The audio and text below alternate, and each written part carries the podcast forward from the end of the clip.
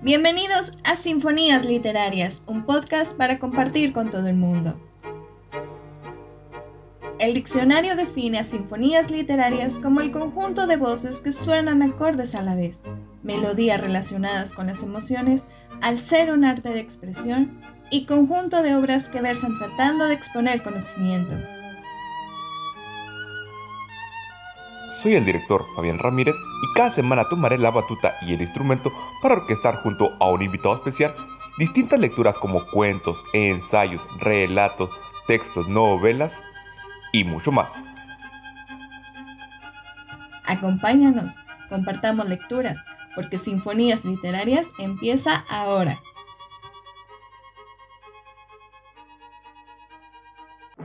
Bienvenidos a Sinfonías Literarias un podcast para compartir con todo el mundo. En esta ocasión, el invitado especial es Mario Castañeda, un orgulloso parense viviendo en las tierras zapatías. Mario, ¿qué tal? ¿Cómo estás? Todo bien, un placer, Mario.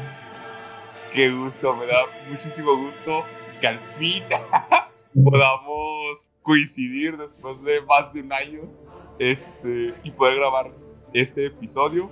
Así que Cuéntame, Mario, ¿qué nos traes el día de hoy? Claro, un gusto. Antes, primero tengo que aclarar y espero que no sea decepción para, para quienes nos escuchen. Soy Mario Castañeda, alemán. No soy el que hace la voz de Goku, de Bruce Willis. Eh. No soy el famoso, pero. ¿Qué? ¿Qué? Ah, me pronunciaron a mí a Mario Castañeda. ¿Qué pasa aquí? Sí, qué pena, amigo, te quedaste conmigo, pero eh, bueno, el día de hoy traigo para compartir este libro de George Orwell de 1984. gol, oro puro lo que nos estás mostrando. Una joya. Una joya, una gema del infinito. este, sí, sí, sí. Bueno, precisamente pre-podcast estábamos hablando, ¿no? Que es parte de la triada, ¿no? De, de tres mundos distópicos que autores reconocidos, ¿no? Han escrito. En este caso, pues, eh, George Orwell, ¿sí? Que de 1984 tenemos eh, Fahrenheit 1911, me parece. Fahrenheit 451. De Ray Bradbury. Por ejemplo, hay un dato, un dato curioso de, de Ray Bradbury. Fahrenheit 451 el número es porque se supone que es a la temperatura a la que las páginas de un libro se incendian. Oh. Por eso. Oh, dato curioso. Ya me dan ganas de hacer numerología en este momento. Eh, a ver, 1984, 1910, 8, este, 18 y 4, 20, 22, 2 y 2, 4. Ok, son 4. ¿Y 1900 qué? Ah, este. A ver, aquí ya me confundí. Ah, ok, ok. Es de matemáticas. Ah, 4. Estamos haciendo las tablas del. del 4. no, no tanto la numerología, este, bueno, iba a empezar a hacer un rollote, pero eso lo dejamos para después de aquí, de este. De este. Este, así que, pues bueno, hacemos una. Me traigo la calculadora en la siguiente como para ya sé, ¿verdad? Ahorita, les explico más bien lo que, lo que estaba diciendo. Eh, simplemente, pues, explicar a la audiencia, ¿no? A todos los podcast escuchas que este libro, pues, es un libro distópico que más nos puede platicar así, así una, una breve introducción, Mario. Eh, claro que sí. Eh, otro dato curioso soy, soy experto en datos sin importancia. Eso, no, eso es bueno, eso es excelente. Por ejemplo, de 1984, tengo entendido que fue escrito en el 48. Eso, Simón. Justo, justo después de, de la Segunda Guerra Mundial, hay como una caída, digamos, de, la esperanza, ¿no? Y nos enfrentamos como humanidad como a, a esta devastación y a darnos cuenta de que como humanidad podemos llegar a terrenos muy oscuros y muy profundos. Y, esta sensación eh, termina inspirando mucho este tipo de libros, ¿no? También de Aldous Huxley, de Un Mundo Feliz. Y Orwell escribe esto en el 48, imaginándose un futuro distópico, pero que puede ser una fecha así como muy avanzada en el futuro que, que pudiera describir e inventarme ese, ese mundo. Y entonces lo que hizo es que volteó el 48 y entonces por eso es 1954. No manches, son casi 40 años No manches, eso es. Uf. y aquí estamos en el 22 hablando sobre este libro, ¿no? Sí, claro, y bueno, para no dar más tiempo, este, con esta breve introducción, escucharemos un fragmento de 1984 de George Orwell por Mario Castañeda.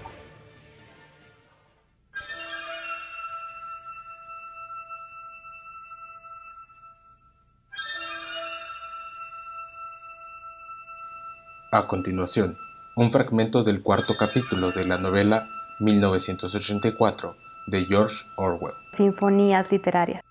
Con el suspiro profundo e inconsciente que ni siquiera la presencia de la telepantalla le impedía soltar al inicio de su día de trabajo, Winston acercó el habla escribe, sopló para quitar el polvo del micrófono y se puso las gafas.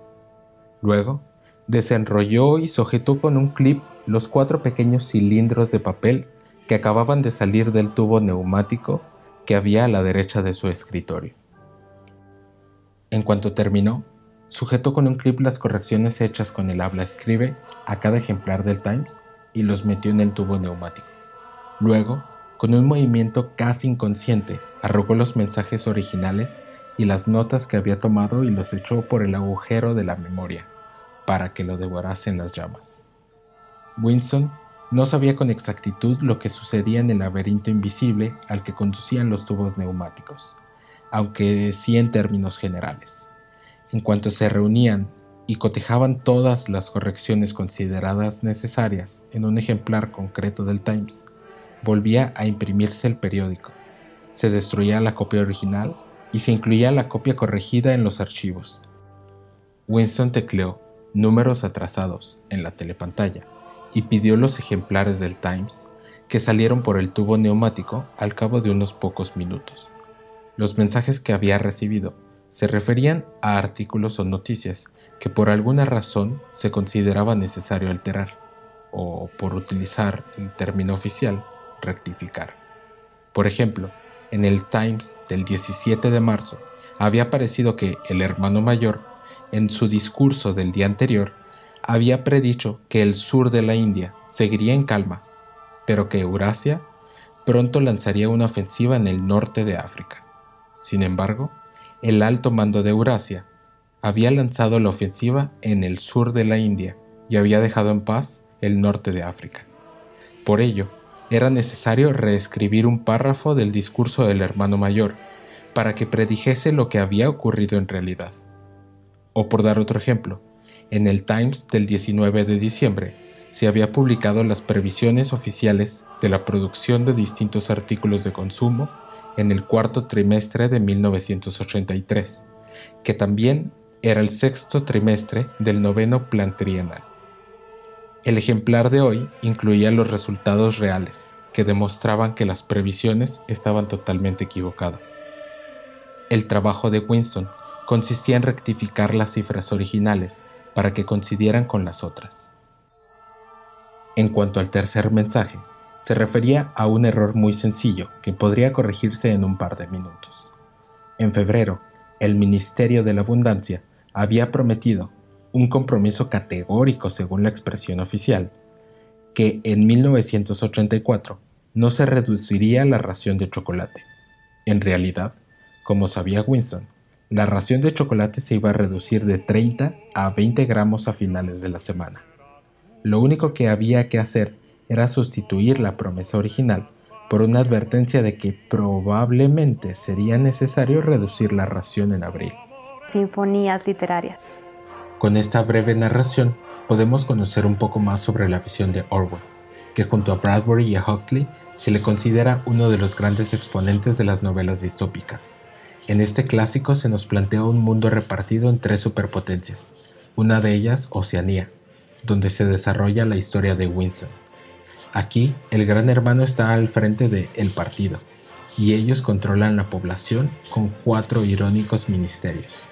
El del amor, encargado de la ley y el orden, el de la verdad, que hace la propaganda del gobierno y es donde trabaja Winston, el de la paz, encargado de mantener la guerra eterna con las otras dos superpotencias, y el de la abundancia, que básicamente gestiona la hambruna y la escasez. 1984 es un libro que tuvo un fuerte peso político a finales de los 40 cuando fue publicado. Sin duda, una lectura que, aunque aberrante, te hará cuestionarte qué tan alejado de la realidad pudiera estar. Acabamos de escuchar un fragmento de 1984 de George Orwell. Pues bueno, Mario, buenísimo. Me encantó este fragmento, principalmente por lo que hablamos anteriormente, ¿no? O sea, no he tenido yo el placer todavía de leer este libro, pero es uno de mis libros que digo, está en mi lista, está en mi, está en mi lista, precisamente. Eh, así que muchísimas gracias por esto, Mario. Un placer. Una pregunta que siempre hago de cajón es, ¿por qué elegiste este libro? Este, siempre lo doy, siempre digo, elige un libro, el que tú quieras, y pues bueno, tú me dijiste 1984 de George Orwell. ¿Qué, ¿Qué, es lo que te trajo a, leer este libro? Claro, este es un libro que leí hace, hace un par de, de, añitos. Lo, lo, estuve releyendo y aunque se escribió en el 48, imaginándonos un futuro del 84, al momento de leerlo, yo lo sentía tristemente muy contemporáneo. O sea, porque el libro te, te invita a imaginarte un mundo donde las cosas no funcionan bien. Estos libros inspira, terminaron inspirando Juegos del Hambre, Insurgente, Divergente, como todas, todas estas eh, películas e historias donde hay un líder, este dictador, una oligarquía que controlan todo y las cosas no, no funcionan por alguna razón. Y yo lo, al leerlo, yo lo sentía de demonios. Creo que estamos. Hay, hay muchos paralelismos frente a lo que estamos viviendo actualmente en el país a nivel global. Y me, me llamó mucho la atención. Y lo que es el fragmento eh, que, que recién escuchamos, si bien no es la parte más álgida digamos, de la novela, es donde el, el autor Winston se empieza a dar cuenta, eh, eh, poco a poco, incluso nosotros como lectores empezamos a, a, sentir que algo no funciona bien, que hay algunas cosas que, que, que, no hacen mucho sentido, ¿no? Que se siente uno como restringido y me parece un, fragmento como para iniciar, como para, ok, esto no, no, no, suena lo más emocionante, pero... Dejar la finita, ¿no? Ajá, suena, suena que algo no está bien. Algo no está bien. Sí, claro. Y es que, bueno, el puro eso, ¿no?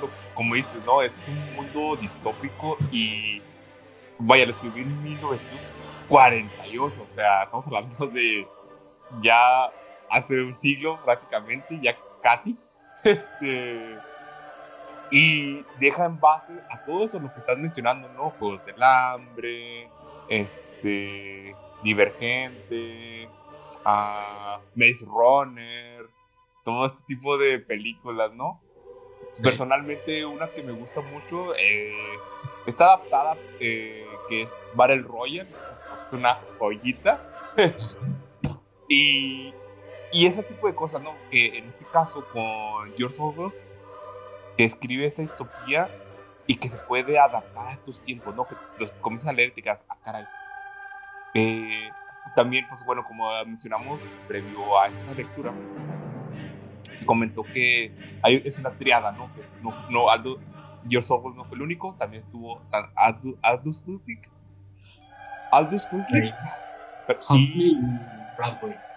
Y Ray Bradbury, precisamente, o sea, cómo, cómo estos tres autores, famosos, buenos, grandes, este, inmenencias en cuestión de la literatura, imaginaron un mundo distópico, valga la redundancia, y precisamente conforme fue evolucionando la, la sociedad, era como que una lucha no de autores, sino que quién va a tener la razón, ¿no?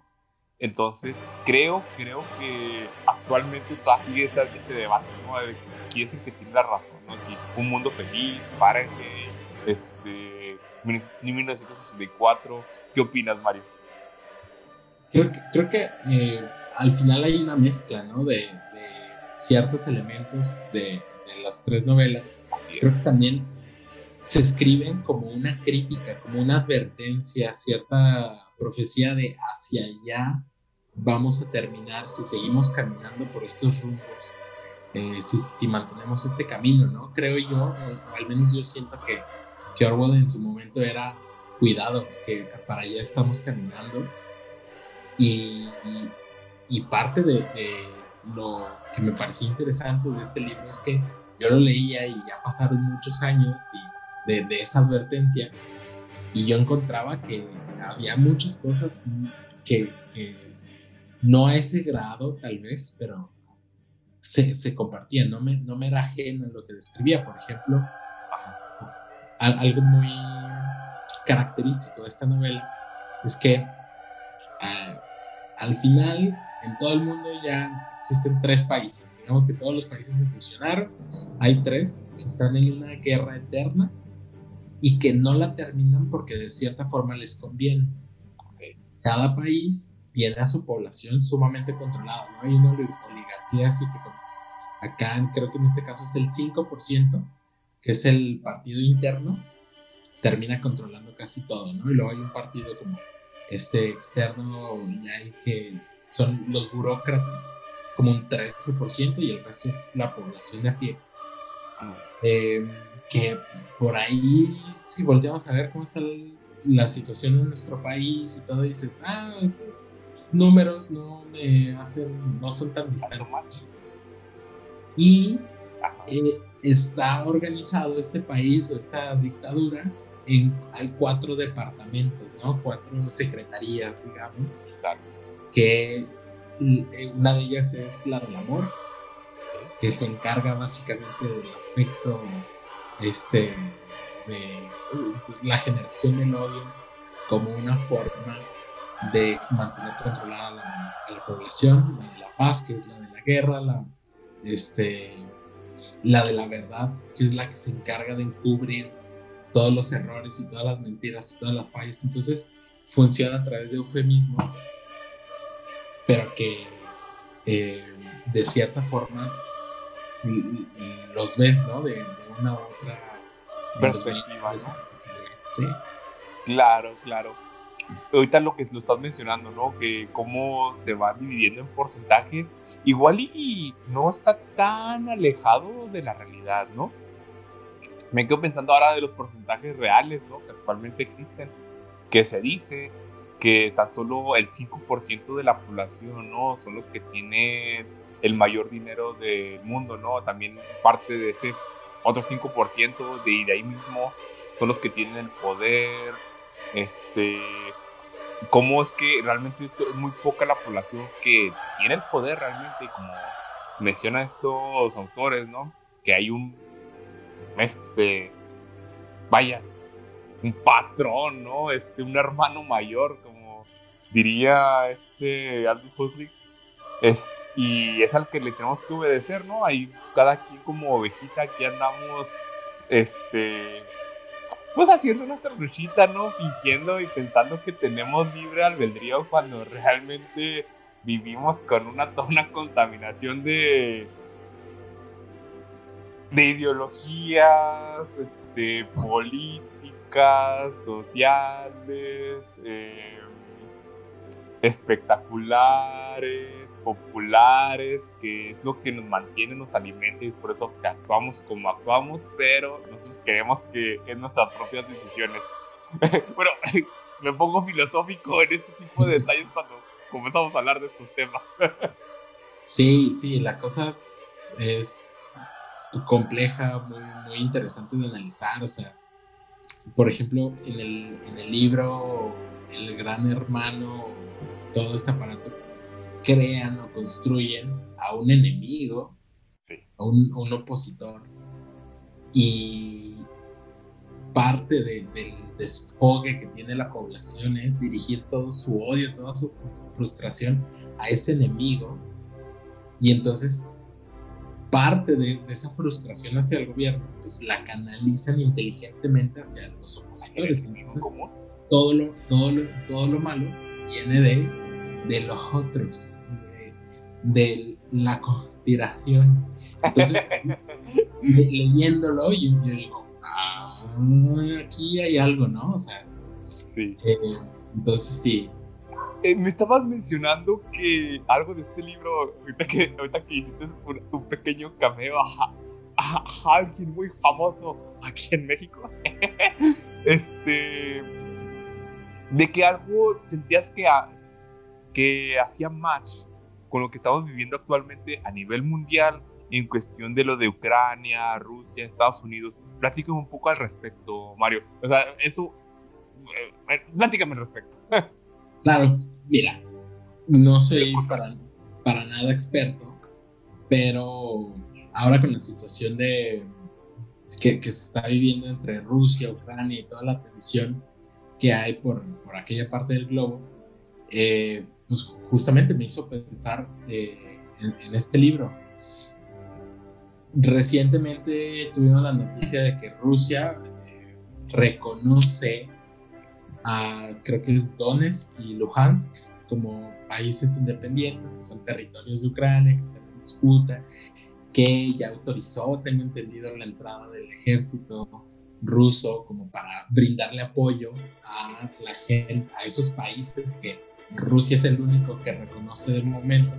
El Consejo de Seguridad de, de la ONU se reunió y dice, eso es Ucrania y hay que respetar su soberanía y bla, y entonces hay, hay una crecida de tensión entre, pues si bien aquí no son solo tres países, pero hay, hay cierto eh, imperios, ¿no? ciertos este, controles y eso es lo que está generando como toda la tensión. Y también algo que, está sucediendo ahora con Rusia, que como que comienza a vislumbrarse, pues es que y creo que lo mencionó en la entrevista Putin, ¿no? O sea, e-, esta añoranza ante la URSS y eh, sí, como volteando a ver y a ver, no estaba tan mal eso y como esta sensación de, que vuelva a levantarse. Y uno se hace preguntar, bueno, eh, no, no fueron flores, ¿no? Lo que sucedió lo que sucedió ya y entonces uno comienza a decirte, bueno, ¿será que eso nos puede adelantar un poquito de lo que pueda pasar? ¿Será que nos va a ayudar a prevenir? Pero eh, ahí es donde justamente te quiero preguntar, o sea, ¿en dónde le entra el paralelismo justamente la situación que está pasando ahí en Rusia y Ucrania con el libro de 1984? Putin tengo entendido que tiene desde el 2000 en el poder. A 2000 y algo, sí. Ya dos décadas. Sí, sí, sí. Entonces, si bien eh, no, no ha sido, bueno, no sé cómo esté la situación, si se le considera un dictador o... No somos rusos, no podemos saber. ha alargado su, su dirección de mando, pero también ahí, por ejemplo, pues ya... Eh, se comienza a alargar el, uso del poder y eso se vuelve peligroso. Por ahí dicen que el poder corrompe y el poder absoluto corrompe absolutamente. Eh, también Putin cada vez está como tomando más poderío, más control y da tintes de, abuso de poder o este cierto que, que, se encamina ¿no? hacia cierta dictadura eh, que la guerra genera negocio, ¿no? En la novela de Orwell y que hay ciertas ventajas y ahora por lo que se entiende, ¿no? Ya los analistas dirán, pero pues hay ciertos intereses, ¿no? más que únicamente el territorio pues es generar tensiones, dividir, eh, es, es, generar conflicto y beneficiarse a, partir de ese conflicto. Entonces ahí van dos paralelismos muy claros. También el tema de los medios de comunicación, que ya no nos queda tan claro o tenemos que ser muy cuidadosos frente a qué medios de comunicación escuchamos, ¿no? Totalmente de acuerdo. Yo como periodista lo avalo. Completamente, ¿no? Por ejemplo, yo, soy fan, yo utilizo mucho, consumo mucho YouTube. Por ejemplo, un canal que súper recomiendo es Sinfonías Literarias. Excelente, la mejor recomendación que me haber dado. Muchas gracias, muchas gracias, ejemplo, Mario. con estos temas, Visual Politics es un canal excelente para, para, ahí tener una perspectiva global. Eh, y constantemente ahí uno está como buscando y que, queriéndose mantener. Un, un rápido ahí, Mario. Un rápido. Este, aquí en Ciudad Juárez, alguien que yo recomiendo bastante, este, no me está pagando nada por hacer esta recomendación, pero aquí en Ciudad Juárez se quieren informar muy bien, que hacen este, periodismo muy profesional que yo admiro bastante. Son dos páginas que es eh, Yo Ciudadano y La Verdad Juárez. Uf, estas dos páginas, uf, mi respeto. Muy de acuerdo. Muy, muy de acuerdo. También conozco ahí a parte del equipo y completamente como. Bueno, eh, cerro continuamos, Mario. Entonces, bueno, después de los golazos, eh, uno de los canales que, que, sigo es RT. Se ha vuelto como muy famoso, muy letritas, verde. Ajá, sí. Ah, claro. Las noticias y siempre terminan hablando mucho de Rusia, de Estados Unidos, bla, Y si nos quedamos con las noticias que estamos escuchando desde ahí y todo y es lo único, pues te comienzas a construir una, una imagen. Eh, pero si revisas así con poquitito que, que lees sobre RT, te das cuenta de que es un medio ruso. Y al ser un medio ruso, o sea, pagado por, por gobierno. Entonces, hay una agenda. Entonces, creo que al momento de consumir eh, contenido, noticias, todo, tenemos que tener claro si hay ciertos sesgos, si hay ciertas agendas detrás de los medios de comunicación ¿Cómo pasa con ciertos medios en Estados Unidos y, Trump, ¿no? O sea, hay unos que son súper compas y otros que le tiran mucho. Entonces hay que evaluar eso. Y, por ejemplo, en la novela, eh, pues mucho del control que se hace es a través de los medios. Acá lo interesante es que hay un monopolio de, de la comunicación de los medios, ¿no? Y bueno, fíjate que ahorita que me estás mencionando esto, pues yo que me dedico a los medios realmente poco, que ya son dos años, eh, tres, casi tres, más, un poco más.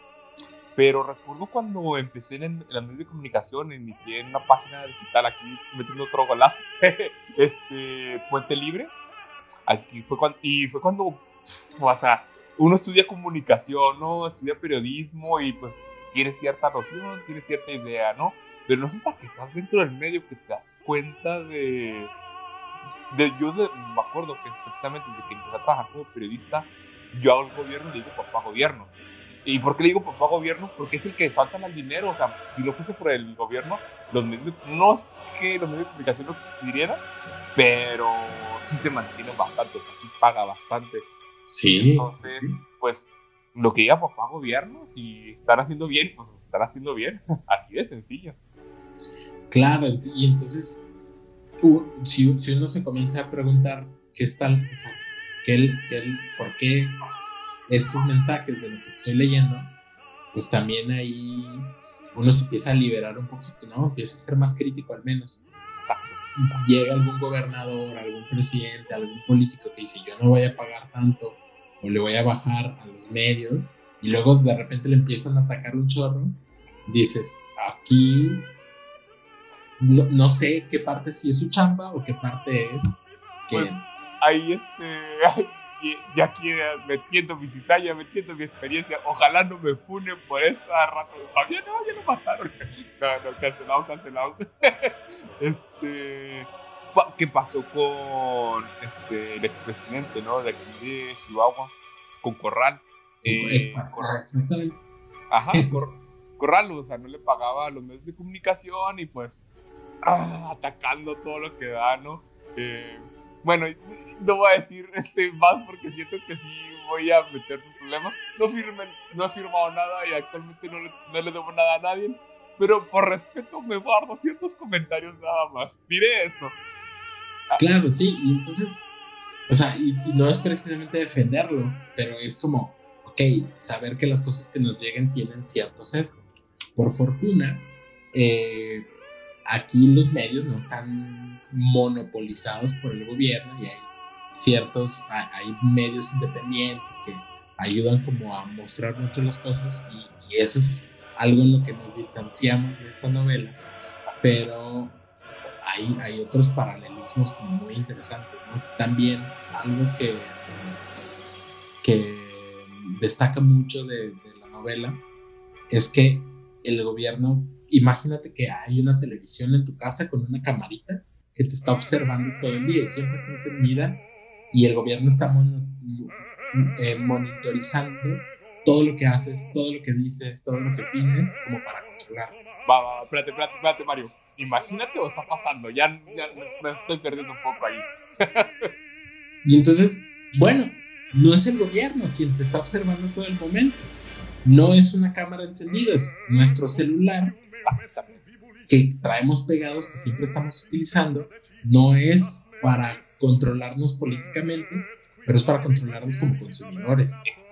Y entonces ahí digo, no, no es un paralelismo literal donde todo es el gobierno, pero también hay elementos como de, ah, ok, ¿qué está pasando con las empresas? Creo que más que enfocarnos únicamente en la parte política es reflexionar sobre cómo estamos perdiendo cierto control o libertad, o libertad al momento en el que no cuestionamos, no reflexionamos sobre de dónde viene lo que consumimos o por qué hacemos lo que hacemos. Porque hacemos lo que hacemos. Entonces, creo que ayuda mucho a reflexionar. Sí, justamente, ¿no? Eh, reitero lo que dije desde un principio, ¿no? A veces nosotros creemos que tenemos libre albedrío, que tomamos las decisiones porque creemos que es lo que nosotros queremos, pero realmente detrás de nosotros hay una, toda una maquinaria que no nos imaginamos que nos controla. Y bueno, con decir maquinaria, pues dar un poquito de contexto, ¿no? Porque yo puedo decir, ah, este, no sé, paranoico, conspiranoico, ¿qué le pasa? Bueno, les explico un poco. Al final de cuentas, todas nuestras decisiones, sí, eventualmente fueron nuestras decisiones que tomamos a partir de nuestra razón, que eso sería lo ideal, y que es, ok, vaya, tú tomaste la razón, tomaste este, la decisión de, de, hacer algo porque tus valores concuerdan conforme a lo que tú opinas y el mercado, la sociedad, lo que tú quieras, te, llevó a tomar esa decisión. Súper bien. Pero, ¿qué es lo que hay detrás de? Este, está, con la sociedad me refiero nuestros padres. ¿Quién educó a nuestros padres? Esa es una. Segunda, este, ¿de dónde te vienen todas esas ideas? ¿Cómo alimentas tu mente? lo, alimentas con cosas buenas como sinfonías literarias, comercial, ¿no? lo, alimentas con cosas buenas leyendo cosas objetivas, leyendo la contraparte, respaldando lo que dicen las otras personas, o te alimentas con lo que dice la gente nada más. O sea, realmente son muchos matices tan enredados que realmente uno no puede pues desmarañar todo y es por eso que a veces las decisiones que nosotros creemos que tomamos y alguien más las tomó. Repito lo que dije hace algunos episodios atrás. Eh, las personas no tenemos ideas, las ideas tienen personas.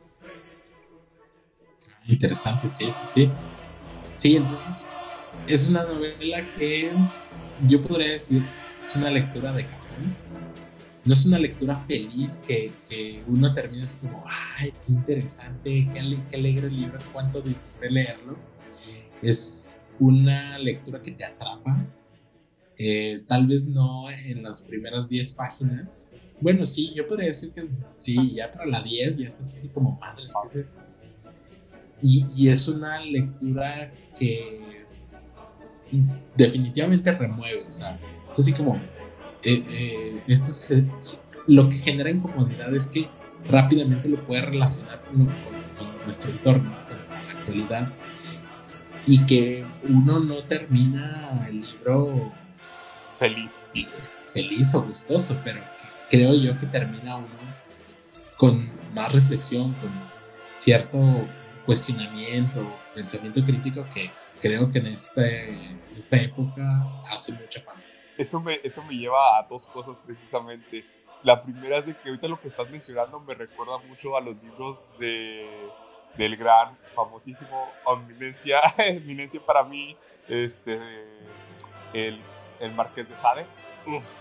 los libros del Marqués. ok, sí, sí, sí, o sea, muy pervertido y todo lo que tú quieras, muy este, lujurioso y todo lo que tú quieras, pero dentro de toda su lujuria, dentro de toda su perversión, hay mucha filosofía. Y si te pones a analizar lo que dicen, o sea, como dices, eh, cuando lees los libros, no terminas feliz, neta que no terminas feliz. Este, yo, neta, a mí me gusta mucho el Sade, de hecho, tengo ahí un libro que me gustaría leer en algún momento para sinfonías, que es La filosofía del tocador. Eh, no, en serio que, como dices, te entretienes, mucha lujuria, mucho lo que tú quieras, pero cuando te pones a analizar lo que es la filosofía, te quedas, wow, wow, wow, o sea, te está dando un mensaje realmente. O sea, sí, métele toda la pornografía, lo que tú quieras, pero si te pones a analizar lo que te está diciendo, te quedas, no está tan equivocado, o sea, no, no está como, no está tan loquito realmente. Y la segunda cosa, este, el autor, ¿no? En este caso, George Orwell que él, escribió otro de mis libros favoritos, que es La rebelión en la granja. Uf, joya pura, otra, gema del infinito, ¿no? la rebelión en la granja, ¿la has leído, Mario? No, la tengo por ahí medio comenzada, no la, no la terminé, pero también claramente se podrían encontrar paralelismos, ¿no? porque mira, precisamente, ¿no? Aprovechando, ahí, este, aquí tengo mi mundo feliz de. de. de Huxley, justamente. Y aquí está mi rebelión en la granja de Orgos. O sea, uff, no, neta que. Joyas, joyas totalmente, ¿no? Pues Huxley, que pues habitualmente, pues, un mundo feliz. No he tenido todavía el placer de leer este 1984 de Orwell, pero ya leí La Rebelión en la Granja, ¿no? Y, y este autor, o sea, tiene una forma de describir hay una frase de la rebelión de la granja, aprovechando de George Orwell, que siento que es la frase, una frase súper icónica, que todo si no todo el mundo lo, lo ha conocido o lo ha escuchado, debería de escucharlo alguna vez, que es, todos somos iguales, pero hay unos más iguales que otros. Claro. Uf. Y es que es la verdad, es la verdad. O sea, sí, sí, todos nacemos iguales, pero hay unos que son más iguales que otros. Y entonces, ese tipo de cosas que nos dan los autores que hay que, pues, analizar, adaptar y por algo, ¿no? Eh, siempre doy este tipo de contexto en mis, en los, en los episodios del por qué hago lo que hago, por qué estoy haciendo sinfonías literarias. Cuando yo inicié el podcast, recuerdo que yo tenía, bueno, a mí siempre me ha gustado la radio, siempre, siempre, pero siempre cuando inició el tema de los podcasts, que inició desde hace muchos años, hace más de 10 años precisamente, yo, yo tenía la intención de hacer mi propio podcast, ¿no? Pero, pero, pero, pero, siempre me quedaba con esa idea de que, pues que yo de qué voy a hablar, qué voy a decir, qué voy a compartir, qué voy a, qué le voy a añadir al mundo. O sea, yo sentía, o siento, mejor dicho, que no tengo nada que aportarle al mundo. Y pues ahí conociendo, leyendo, escuchando, me di cuenta que es que hay gente que a lo mejor no comparte algo al mundo, pero mi, mi tarea ahora, con un poco de contexto, yo como comunicólogo, como licenciado en ciencias de la comunicación, ok, tal vez yo no soy el que tenga que aportarle algo al mundo, pero sí es mi deber divulgar. gente, traer que ya ha dicho cosas para compartir y comunicárselo al mundo. O sea, todo esto es importante que el mundo lo sepa y es por eso que hago este, este podcast, ¿no? Por eso, por eso que traigo invitados. por, para gente que sabe, que conoce, que, que ha conocido, ha leído a otros autores, nos compartan todo este tipo de experiencias que a lo mejor uno por su propia cuenta pues no lo buscaría, pero cuando se lo comparten es como que gracias por compartir precisamente. Y pues gracias por compartirte va para ti Mario precisamente. Un placer, un placer amigo. Así es, así es. Este pues ya prácticamente pues para dar conclusiones, conclusiones que quieras dar Mario del libro principalmente. Sí, al final. O bueno, o, sea, o, que, o que más, ya estoy, ya estoy terminando, ¿no? Y, pero a lo mejor tienes más cosas que compartir, cuéntanos con confianza. No, no, no, este, nada, nada, de spoilers. Tal vez podría, podría compartir como una pequeña guía, no sé si, si te llama la atención o más bien por, por qué te debería llamar la atención leerlo. Em, justamente, ¿no? Todo, todo el programa hablamos de cómo a través de, del libro podemos observar o mirar con ojos distintos la realidad que, en la que estamos viviendo, la actualidad. Creo yo que también es un, es un libro que nos permite reconocer eh, lo complejo que, que, son otras realidades, ¿no? O sea, eh, afortunadamente México de hoy no estamos bajo una dictadura, pero en su momento lo, lo estuvimos eh, en América Latina no son pocos los casos de dictaduras. Y, aparte, ¿no? O sea, ahí no, no estamos en una dictadura. Eh, yo soy de la fiel creencia que López Obrador no es una dictadura ni va para allá, pero si nos dejamos, sí puede Claro, sí. Y, lo, también hablan de, por ahí en otro lugar escuché, de lo que se debe preocupar no es ahorita claro sobre la situación y sobre el presidente actual, pero eh, por ahí escuché, preocúpense del que viene, porque luego hay una, contra, una reacción de, la oposición todavía más dura y que ya le ha pasado a Venezuela. Estados Unidos de Obama se fue hasta el otro lado del extremo con Trump, con Brasil se fueron hasta el otro extremo con Bolsonaro. Entonces es como, ¿qué va a pasar después de que salga acá este, el presidente actual. Pues lo que pasó en Venezuela, ¿no? O sea, de, este. que está ahorita Maduro, antes de Maduro estaba. Ahí Chávez. Chávez, o sea, estaba Chávez y. O sea, con Chávez, como sea, estaban pues bien, estaban felices y como entró Maduro y. Ay, no, no, güey. O sea, creo, creo que eh, Maduro sigue la línea de Chávez, pero la lleva todavía. Ah, eh, sí, sí, eso es lo que voy. O sea, Chávez fue como que el, el, piecito y luego el que vino fue el que metió el pie y ahora sí.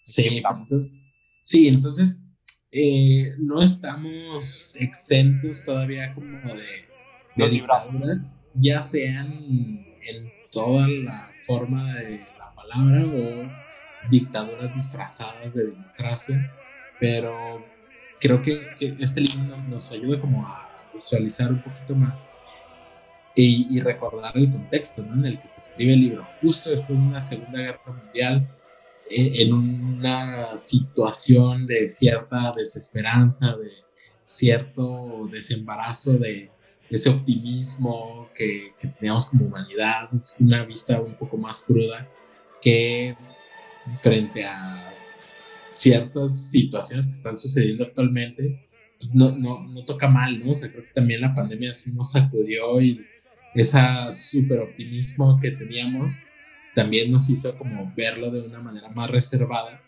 Y creo que estas eh, lecturas pues entran con, con la situación, la, la emoción ¿no? de, de la época.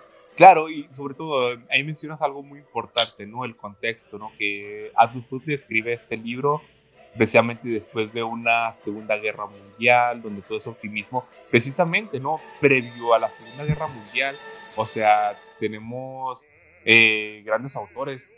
Se me está yendo el nombre de este autor que, vaya, quiero mucho, que La Vuelta al Mundo en 80 días. Sí, claro. Justo, justamente ahorita estoy leyendo un libro de él. Eh, que nos traen autores como Julio Verne, precisamente previo a la Segunda Guerra Mundial, previo a la Guerra, que nos comienza a ver toda la evolución de optimismo súper total. Me acuerdo de Julio Verne, rescato mucho la idea de que no, no vivas esperando el, el futuro, tú vives como si el futuro fuese ahora, o sea, todo lo optimismo y todas las cosas positivas que esperas que lleguen, no, tú vives como si ya estuviesen aquí para cuando lleguen, pues sea natural para todo, para todo el mundo. Y entonces, ¡pum!, ¿qué sucede? La Segunda Guerra Mundial, que también, ¿no? O sea, pero ya teníamos otro autor que ya era pesimista en su momento, que fue Friedrich Nietzsche, ¿no? Que dijo, no, aquí este, las personas este, están arraigadas a unos valores muy, muy bajos, que en su momento era la religión, y que los iba, se iba a romper.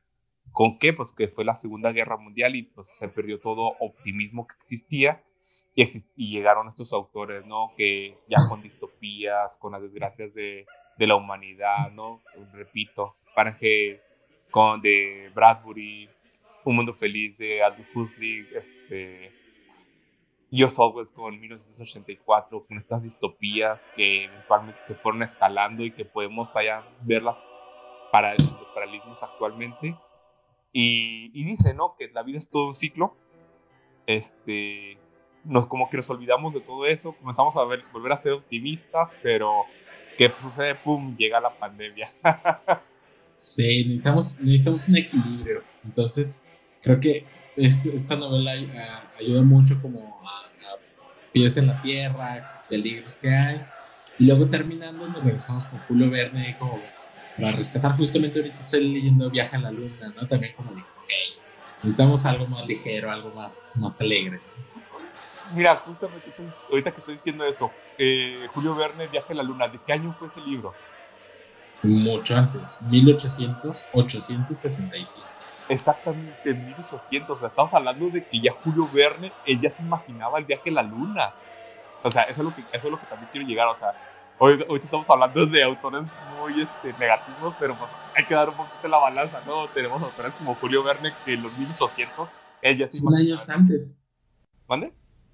100 años antes de que viajamos a la luna. Exactamente, 100 años antes, un siglo antes, ya se imaginaba el viaje a la luna. No solamente eso, o sea, la vuelta al mundo en 80 días, o sea, cuando ahora actualmente la vuelta al mundo se puede dar en no acuerdo cuántas horas, en cuatro horas.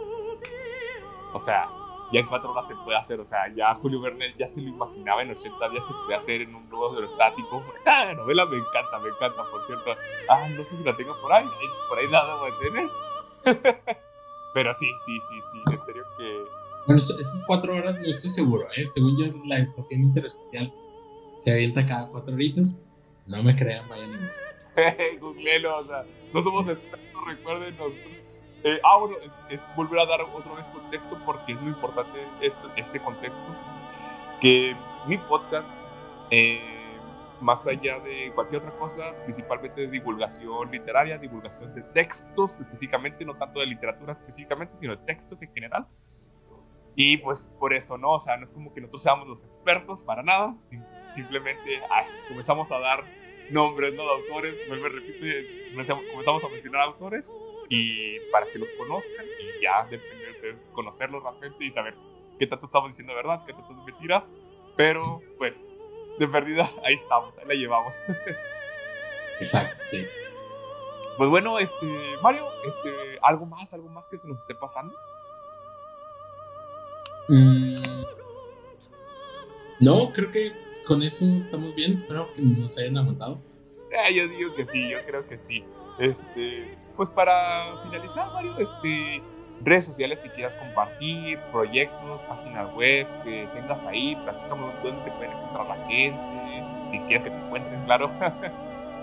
eh, claro, la verdad es que no soy muy adepto a las redes sociales, pero eh, Instagram y Twitter me pueden buscar como Mario-persona. Eh, Mario-persona. Instagram casi no son fotos mías, sino es como de lo que veo. Entonces creo que puede ser ahí un poquito más interesante. Y tengo una de línea, un carrete como de historias destacadas de Cheves. Entonces, para quien sea fan de Cheves artesanales, por ahí se pueden encontrar algo interesante.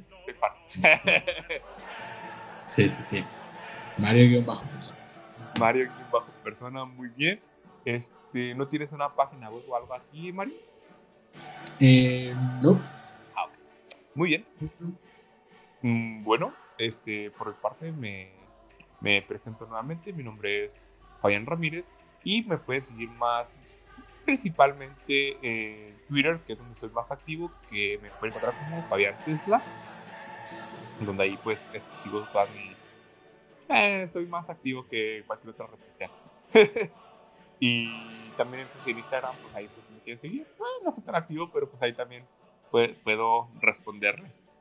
Mm, sin más que añadir, por parte sería todo. Y nos escuchamos en la próxima semana en Sinfonías Literarias. Y recuerden, confía y espera. No te vayas todavía. Si te gustó el video, por favor, suscríbete, dale like, comparte, comenta, activa la campanita. Y si además tú crees que este podcast pueda valer un dólar, puedes dejar tu colaboración en el link de Mercado Pago que dejo en la descripción. Además, puedes ser miembro en Patreon para recibir todo ese material exclusivo que no aparece en los episodios. Además, si gustas seguirme en todas mis redes sociales, Facebook, Twitter, Spotify y YouTube como Sinfonías Literarias. Además, si quieres seguirme en mi cuenta personal, está Instagram y Twitter como Fabián Tesla. No publicaré muchas cosas del canal, pero pues puedes hablar conmigo. Bueno, ahora sí, eso es todo. Me despido. Muchas gracias por llegar a este momento. Y recuerda, ten fe y nunca pierdas la esperanza. Es decir, confía y espera.